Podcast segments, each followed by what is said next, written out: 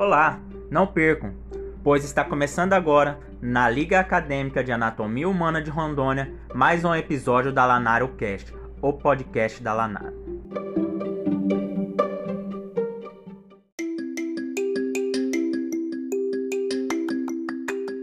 Oi, meu nome é Cici Mariela Salazar Ibieta. Eu estou no segundo período de medicina das Faculdades Integradas Saparício Carvalho, FINCA. Sejam muito bem-vindos.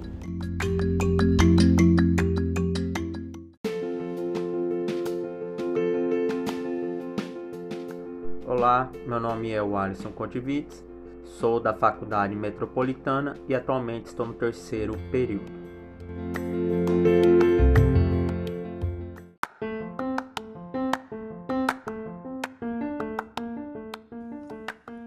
Oi, meu nome é Elida Cerqueira e atualmente eu sou estudante do terceiro período de Medicina da Universidade Federal de Rondônia.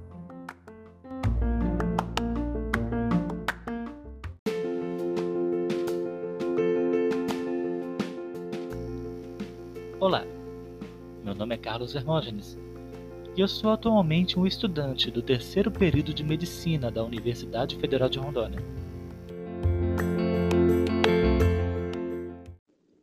Olá, vamos começar mais um episódio do LanaroCast, o podcast da Lanaro, que hoje terá como tema os pulmões e as pleuras. No final, nós faremos ainda a discussão de um caso clínico. Não deixe de conferir esse episódio imperdível que começa agora. Com vocês, o terceiro episódio do LanaroCast. Então, vamos começar a falar sobre as pleuras. A cavidade torácica é dividida em três compartimentos, sendo duas cavidades pulmonares bilaterais, que são separadas por um mediastino central, que é um espaço virtual. É, as cavidades pulmonares são completamente revestidas por pleura parietal membranácea, que é refletida sobre os pulmões em suas raízes, tornando-se a pleura visceral, que reveste intimamente a superfície externa dos pulmões. A cavidade pleural entre as duas camadas do saco pleural está vazia, exceto por uma película lubrificante de líquido pleural.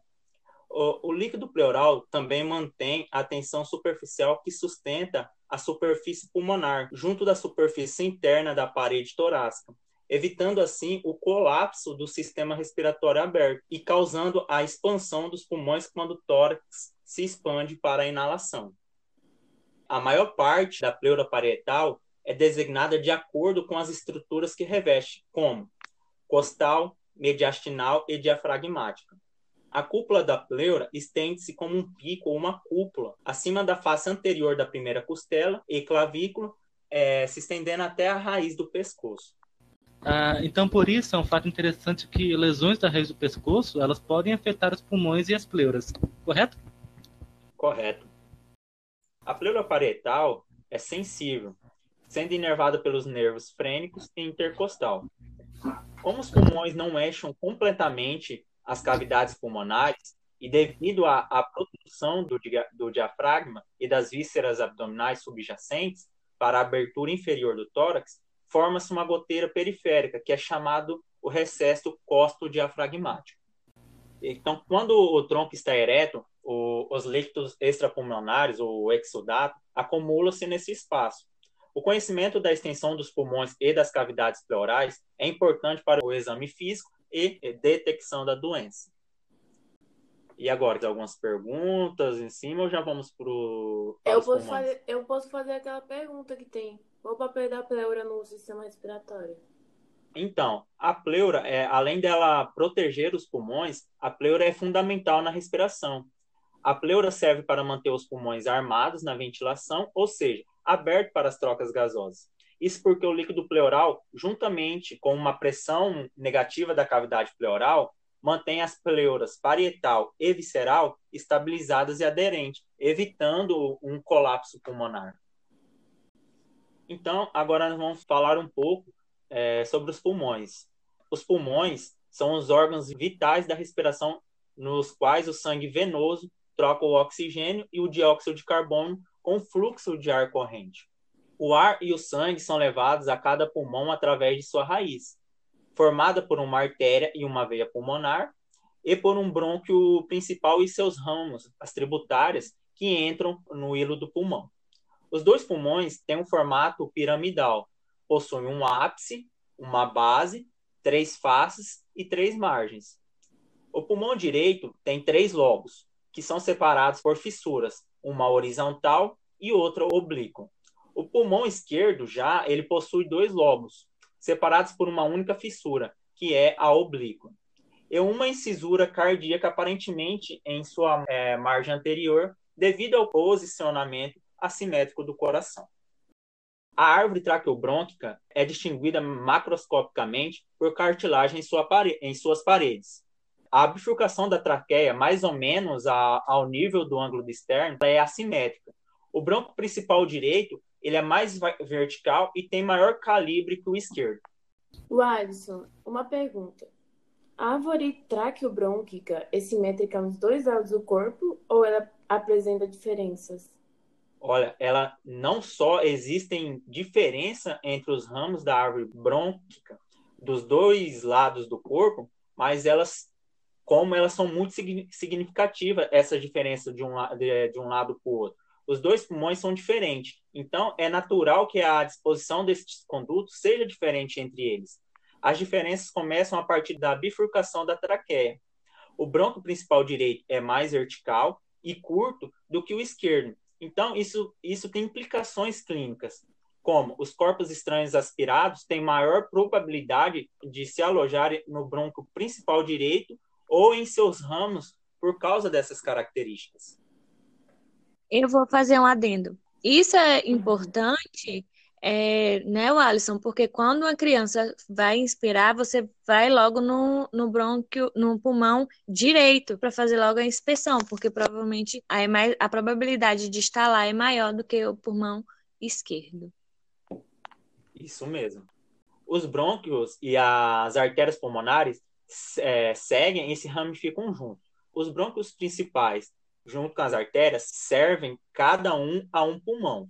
Os ramos lobares de segunda ordem suprem os dois ou os três lobos.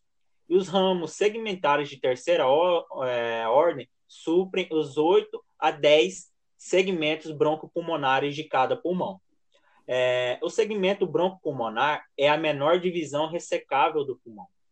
As veias pulmonares seguem trajetos intersegmentares independentes, drenando segmentos broncopulmonares adjacentes as estruturas da raiz do pulmão e os tecidos de sustentação são supridos pelas artérias brônquicas. A drenagem linfática dos pulmões é, segue em um trajeto previsível em sua maior parte, com a maior parte do pulmão direito e do lobo superior do pulmão esquerdo seguindo vias ipsis laterais para o tronco linfático direito e, do, e o ducto torácico.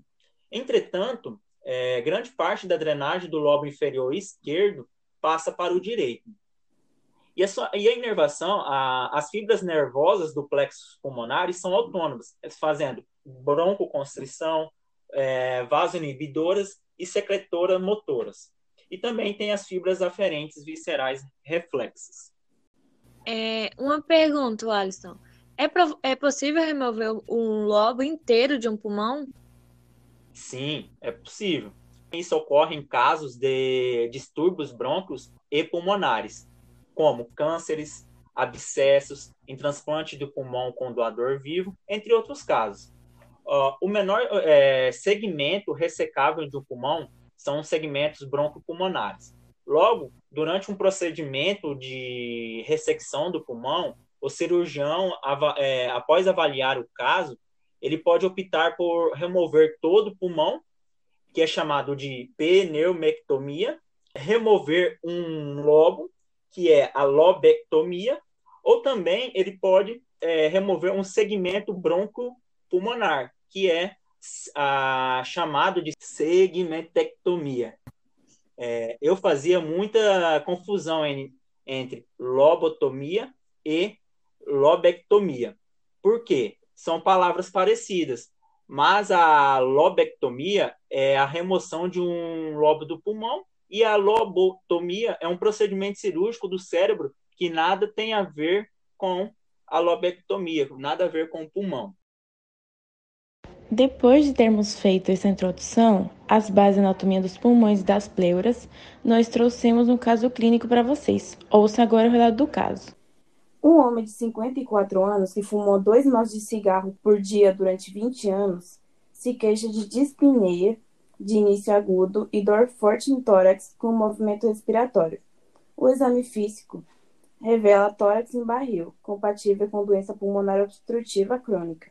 Ações respiratórios reduzidos no lado direito. Quando o médico percute o lado esquerdo do tórax, percussão, há um som hiperressonante e comumente de baixo grau. Então, qual o diagnóstico mais provável para este caso, Cici? O diagnóstico mais provável é pneumotórax. E qual o distúrbio anatômico? Bom, o distúrbio anatômico é a entrada do ar na cavidade pleural, resultando em colapso pulmonar. Agora, ouça a abordagem clínica do caso. O ar é puxado para dentro dos pulmões por meio da traqueia e dos brônquios pela pressão torácica negativa crescente, produzida pelo movimento de descida do diafragma. Se o ar entra na cavidade pleural através da parede torácica ou da superfície do próprio pulmão, a pressão negativa da cavidade pleural se equilibra com a pressão atmosférica e o movimento do ar cessa. O defeito que permitiu a entrada do ar na cavidade pleural atua como uma válvula, evitando que o ar saia da cavidade a pressão aumenta mais do que a pressão atmosférica, resultando em pneumotórax hipertensivo.